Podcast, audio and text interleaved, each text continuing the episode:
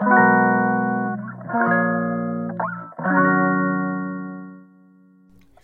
ようございます。麻酔科医の松田祐介です。麻酔の力で未来を作るため日々さまざまな情報を発信しております。この放送は毎朝6時ちょっと変わった麻酔科医が日本の医療を元気にするため普段考えていることをシェアする番組となっております。本日はスピーチは内容より伝え方ということをテーマにお話したいと思います。よかったら最後までお付き合いください。というところでいやー実はですね今日からあの私がこの前まで受けてたスピーチのセミナーの、まあ、次の講座が始まったんですよ。で本当はね行きたかったんですが結構ですね私の場合平日に休みを取るのが難しいのもあってでかつですねちょっとまあ人員がまあ増えたり減ったりっていうのもあるので今回はちょっと見送ったんですねで本当はちゃんと自分自身もう一回こう学び直すっていうことを考えれば、まあ、あの何回かね受講した方がいいのかなと思いつつも、まあ、頑張って復習をしようと思ってます。でじゃなんで僕はそもそもそういったそのスピーチの講座を受けたかっていうとですね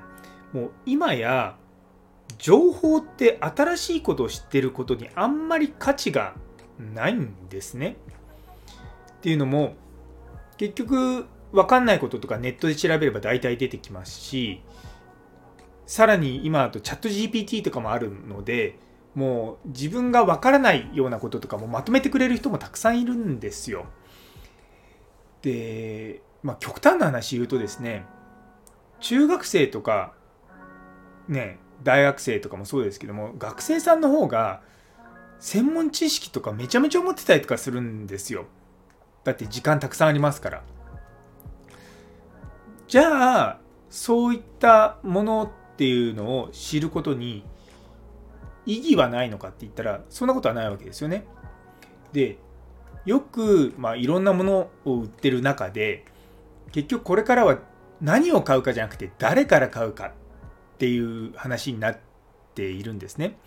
でそこでやっぱりこう話もそうなんですけどもやっぱり何を聞くかじゃなくて誰から聞くかっていうのが重要になってくるというふうにまあ考えているわけです。なのでやはりそういった伝え方っていうのはめちゃめちゃ僕は重要だと思うんですね。で昨日のその私の、まあ、炎上してますっていう、まあ、投稿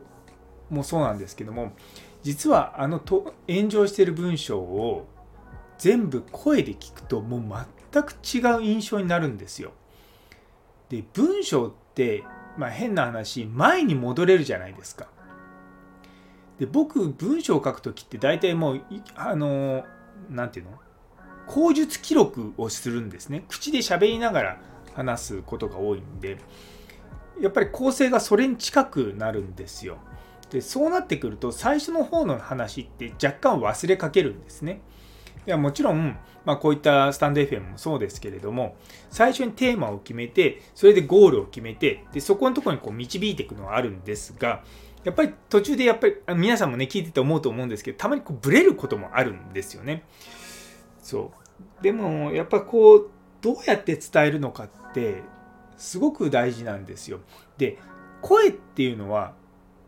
その内容を論理的に伝えるだけじゃなくてそれに感情を込めて伝えることができるっていうのが僕はすごくいいツールだと思ってるんですね。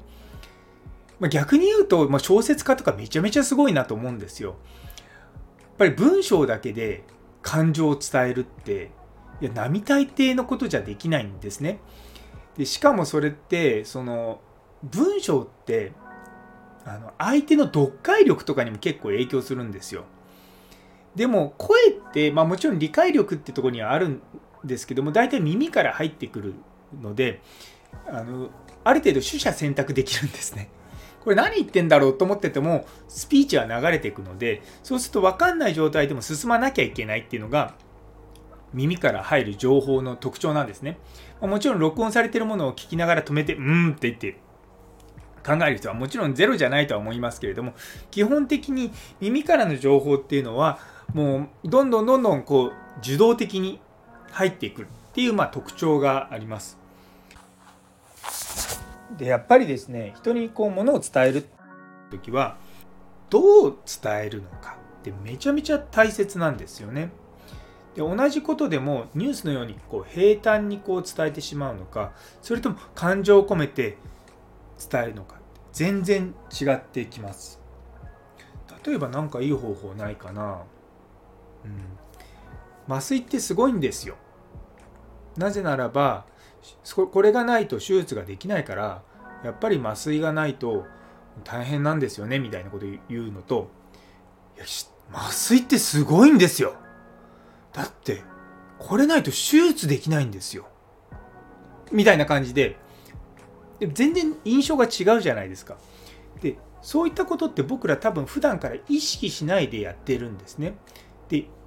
ただやっぱ意識しないでやってるとそれって流れていっちゃうんですよなのでそこをあえて意識的にこれをこう感情を込めるとか、まあ、気持ちを込めるとかむしろ相手にこうクーってこう近づくような姿勢になるとかそういったことってとても大事なんですね。で皆さんあの声優さんのアフレコとか、まあ、アテレコとかあのそういったの動画があるじゃないですか。あれ見ると分かるんですけども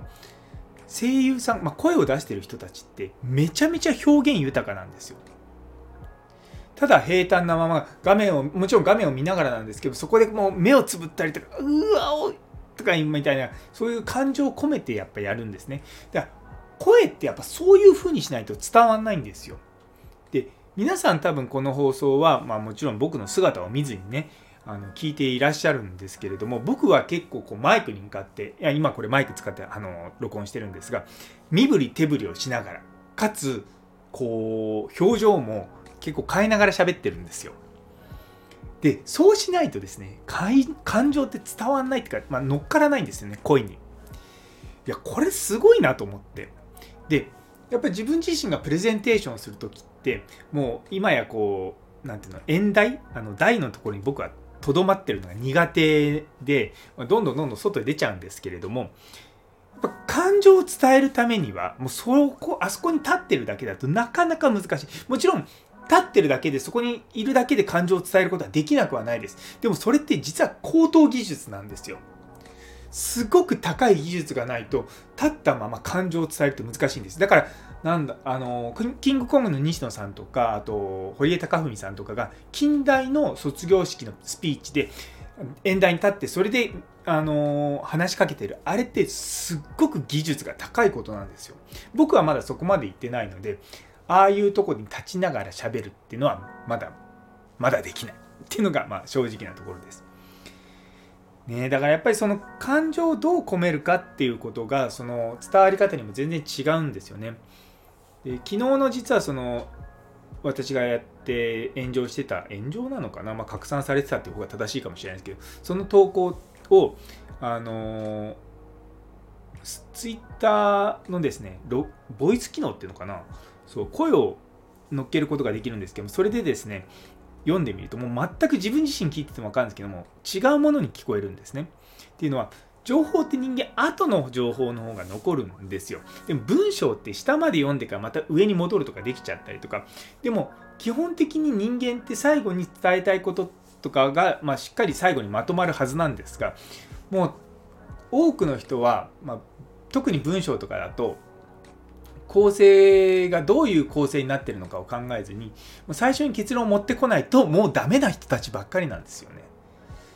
いやーなんかそれってまあもちろんその伝わるためには結論を最初になんですけれどもそこをに感情を伝えるためには結論を最初に持ってきちゃダメだったりするんですよね。だって映画で言うならばクライマックスが一番最初に来ちゃうみたいな感じなんでそうそれってつまんないじゃないですか。だからな、なんだろう、そこら辺のところと考えていくと、やっぱりこれからスピーチとかそういったものをしっかり磨いていくっていうのがもっともっと大事になってくるんじゃないかなと思っております。というところで、いやー、本当はね、学校行きたかったけど、行けなかった。でもまあ、自分で学習してやっていこうと思います。はい。というところで最後まで聞いてくださってありがとうございます。昨日の売れるプロダクトの考え方という放送にいいねをくださった岡プラスさん、佐藤先生、さやもさん、ゆいつむさん、703、ミルクさん、もみじさん、なおちゃん先生、たんぽぽさん、中村、さらにコメントくださった中村先生、どうもありがとうございます。引き続きどうぞよろしくお願いいたします。それでは今日という一日が皆様にとって素敵な一日になりますように。それではまた明日。